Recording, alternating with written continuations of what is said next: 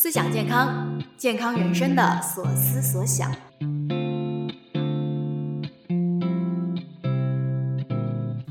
这里是 Health Crew 营养师团出品的思想健康，我们会展开说说各种健康话题。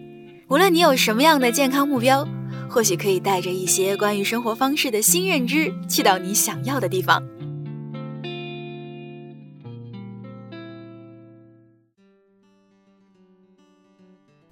嘿，你好啊，我是 QT。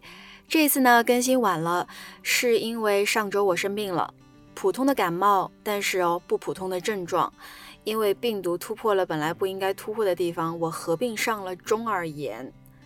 那我回想一下，其实没有什么嗯特别的诱因，唯一就是当时我增加了跑步的运动量。那虽然我不知道这两件事情的相关性是怎么样的，但是改变运动习惯的确是一个啊非常常见的生命诱因，所以大家一定要记得啊慢慢来，循序渐进。另外呢，嗯，生病也的确是反思的一个绝佳的时机，因为那些平时我觉得理所当然、习以为常的身体机能，哎，突然之间它不灵了。比如说我这次夜间耳痛，白天耳蒙，我才注意到自己耳朵这个器官。那想想他平时是默默支持我每一天的日常工作的，对吧？但我却没有感知过它的存在。我不仅更加专注的去体会了自己的身体器官感觉，啊，还得到了安静阅读的时间。所以今天呢，我来陪你去读一本我刚刚看完的书，著名的饮食作家麦克波伦的《吃的法则》。哎，同步呢，我们也会聊一下啊，我自己关于点外卖的一些小思考。我不知道你点外卖的时候会纠结吗？啊，选择障碍吗？呃，一方面是考虑味道，对吧？嗯，今天是什么味呢？啊，糯叽叽主食味，香喷喷烧烤味，清爽沙拉味。那另外一方面呢，又在考虑自己的情况，比方说在减肥啊，在控制热量。那啊，长痘的时候，你可能会想控制辛辣，或者只是莫名其妙的觉得自己上火了，所以在控制各种觉得会让自己上火的食物。那各种纠结换成一句万年不变的问题，就是今天吃什么好？今天呢，我陪你读的这本书《麦克波伦吃的法则》，就是在好好的回答这个问题。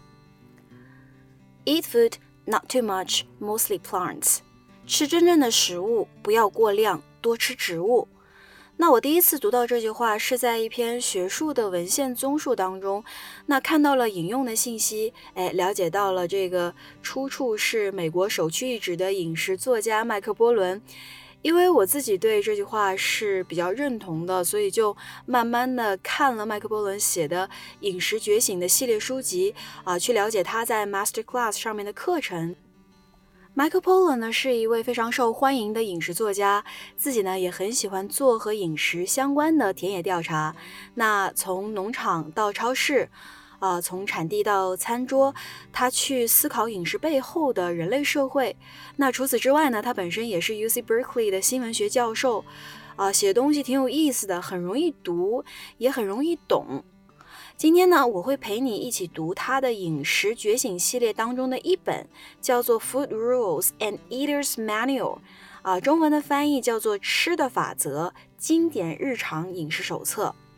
那我在得到课程《营养科学二十讲》上线之后呢，后台会收到各种同学的留言提问，哎，关于某个具体食物好不好的问题，其实是比较多的。其实我会想到这本书封面的这一行 slogan 啊，吃真正的食物是不需要规则的。这本书的字数呢是六万字，那空闲的时间几个小时就可以读完了。书里面呢留白也是比较多的，也有一些手绘的插画，主要就是讲了八十三条关于吃的法则，那给大家提供了一种分辨健康食品的公用法则。希望达到的目的呢，就是帮助每个读者和自己每天的食物建立一种更加健康、更加愉悦的亲密关系。那我觉得这些法则特别适合我们在了解某个具体食物的健康信息之前，啊，作为一个打底认知而存在。那麦克波伦自己也说了啊，自己既不是营养专家，也不是科学家，那为什么对营养、对饮食这么感兴趣呢？他说啊，他其实非常好奇一个很根本的问题，和很多人一样啊，就是说到底吃什么才是好的。他作为一个新闻人，我们知道是一个好奇宝宝嘛，而且特别希望能够呃得到或者说去总结出一个很直截了当的回答，为了他自己也为家人。那他的这个诉求就是留给我很深的印象。我过去两年一直在做线上课程，那我知道。呃，可能很多人都共有的一个诉求，就是讲一个营养问题的时候，哎，能不能再直接一些？能不能再简单明了一点？那书里面提到一件事情是说，营养学发展了两百年，那到今天为止，大概相当于十七世纪外科的水平。啊，所以说营养学很年轻，对不对？Michael Pollan 就说了，他自己是不愿意去当小白鼠的。那的确，营养科学是很年轻的。我在课程里啊也提到过，第一个维生素被分离并且化学定义到现在也就是一百年的时间。那么，营养在各种慢性疾病当中的研究，比方说大家熟悉的像是心脑血管疾病啊、糖尿病、肥胖症和肿瘤，其实都是在过去的二三十年里面才发展起来的。那如果我们去看营养科学的历史，我们就会发现，里面既充满了令人兴奋的发现，又充满了反复求证过程当中产生的错误。有一个错误可能就在于说，相比于完整的食物啊，有段时间我们更加关注独立的一个一个的营养素。但我们知道，我们吃东西的时候不是这样子的，对吧？比方说，我们喝牛奶的时候。我们并没有在吃啊单独的这个优质蛋白、单独的脂肪啊乳糖，其实我们是在摄入一种包含各种营养物质的复杂的乳胶体。那这些不同的营养物质是怎么样协同发挥作用的？其实我们了解的并不多，这个或许恰恰是营养影响健康的关键。话说回来啊，即使并不知道各种脂肪酸、各种抗氧化剂，那有些古人也吃得很健康，对不对？比方说我们前面几期提到过的康熙皇帝，还有那个《随园食单》的作者袁枚啊，你如果感兴趣的话，可以看看 show notes 里相关单集的链接。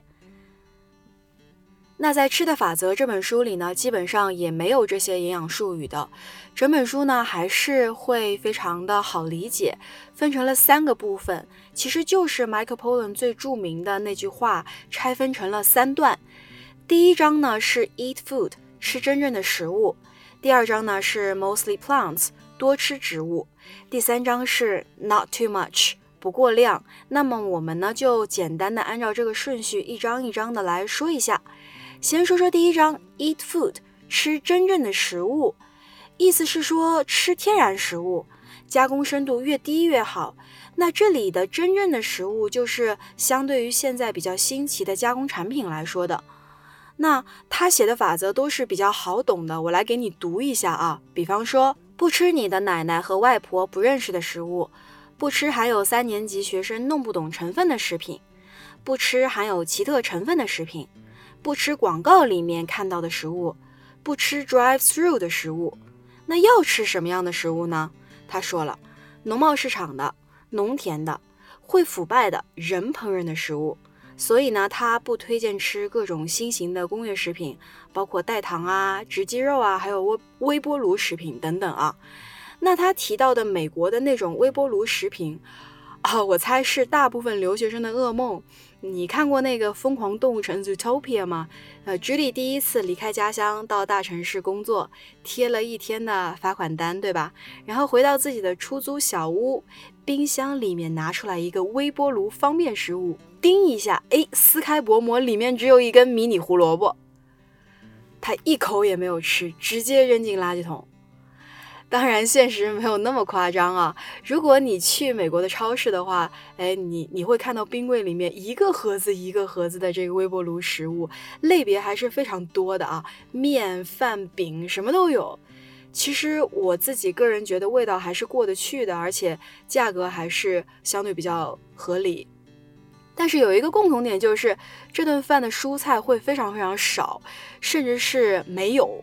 那留学的时候也遇到过这样的同班同学啊，那个时候有一个公用的冰箱，然后打开冰冻层，周一到周五的饭全部都是微波炉方便食品，贴好名字和日期，然后整整齐齐的放在那边。对，就是那种冲匆匆的去吃几口去赶 due 的那种感觉。在中国的话，那食物的选择是更多也更方便的。比方说，在中午，哪怕我们时间很短，其实也可以点到相对更接近全食物的外卖，对吧？我发现一件事情啊，周围关心健康的同事和朋友，有的时候他可能会特别关注一个细节，有些特定的食物形式或者是饮食忌口被执行的很到位。比方说，中午一定要吃轻食，轻食就是那种。我不知道大家吃没吃过，就是生食的沙拉，然后鸡胸肉和一点点主食这样子，或者说有些人会非常非常的关注无糖这件事情，所以会花时间找无糖的零食和饮料。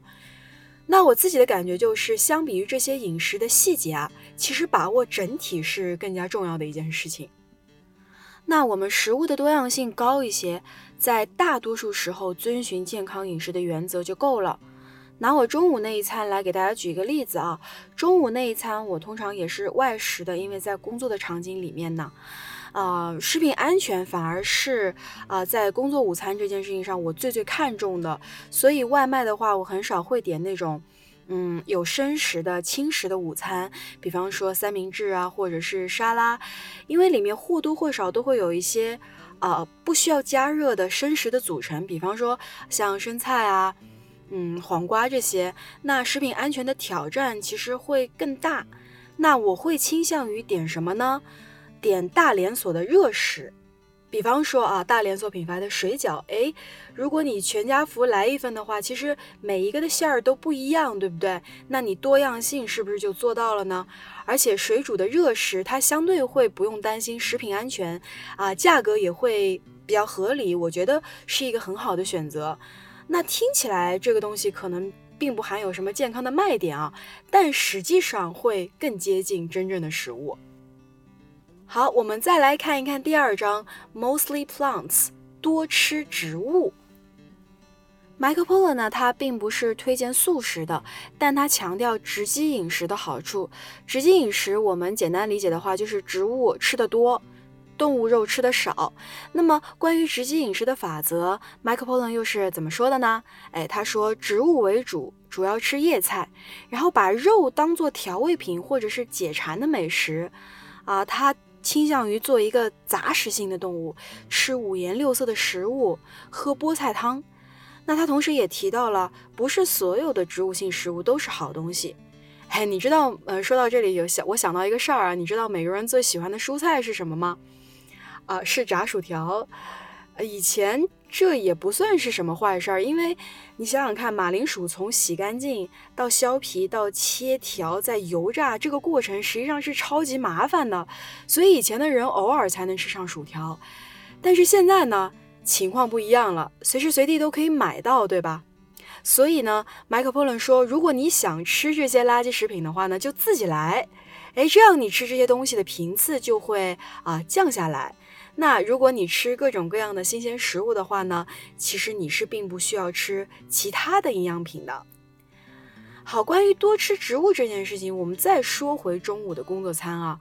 我不知道大家有没有去过那些按重量计费的自选餐厅，蔬菜跟荤菜都是相同的价格，你可以每个菜只吃一口，然后比单点吃到的食物种类肯定是大大增加的，对吧？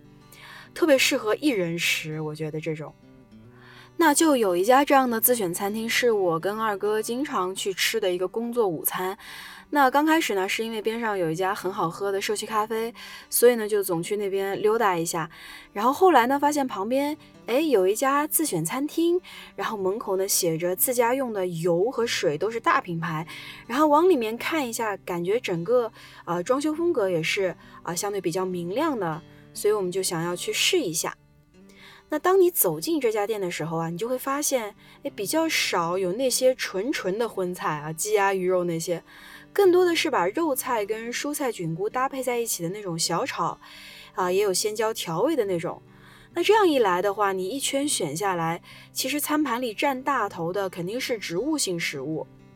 嗯，我想表达的其实就是很传统的菜式，其实就可以做到直击饮食的。你不一定是需要去买直击肉或者是直击饮料这一些。好，再来说说最后第三章，Not too much，一直在聊少吃一点更好这个话题。那我知道吃的少活得久这个认知其实是被越来越多的证据支持的啊。也被越来越多的人认可了。那我们以前就有俗话说“吃饭七分饱，健康活到老”，对吧？基础研究的结果也让我们看到，哎，比方说在限制性饮食的情况下，不同物种的寿命它都得到了延长啊，包括果蝇、啮齿类动物这些。而且一定程度的节食不仅可以延长寿命，还会对健康有其他有益的影响。比方说减肥、预防糖尿病、减少氧化应激等等。那我们来看看 Michael Pollan 给我们一些什么样的建议啊？他是这么说的：多花钱，少吃。他认为应该花更多的钱在我们的日常饮食上，这样子呢，既可以提高餐饮的质量，也能吃的少一点。那尽量在休息的时候自己做饭，而且他强调吃饭的时间要跟做饭的时间差不多一样长。那如果破戒吃了甜品这些呢？享受的时候不需要带着罪恶感，偶尔的破戒并不会改变我们的健康饮食习惯。好，再说回我们这个中午的工作餐吧。如果只说一句话的话，我给大家的建议是：中午那一顿啊，你不要去跳餐。如果你因为各种各样原因不吃的话，其实晚上更加容易暴饮暴食的。另外呢，就是在自己的工位准备新鲜的水果和即食的那种蔬菜，啊，比方说像小番茄啊这些，那随时随地都可以吃。午餐如果蔬果不足的话，就可以用加餐来去补足。最后一个重点就是说，尽量减少一个人吃饭的情况。那二十年前。在另外一本书叫做《食物的历史》当中，作者阿梅斯托他提到了食品工业化其实会导致一种情况，叫做进食孤独化，说的就是，哎，将来烹饪和进餐的社交活动会慢慢慢慢的减少，只留下一个人默默的在房间里面吃饭啊。你看现在这个外卖、速食还有预制菜越来越流行，的确好像是印证了作者当年的这个观点。那我要告诉你的就是，这种进食孤独化的趋势啊，对健康其实是有负面影响的。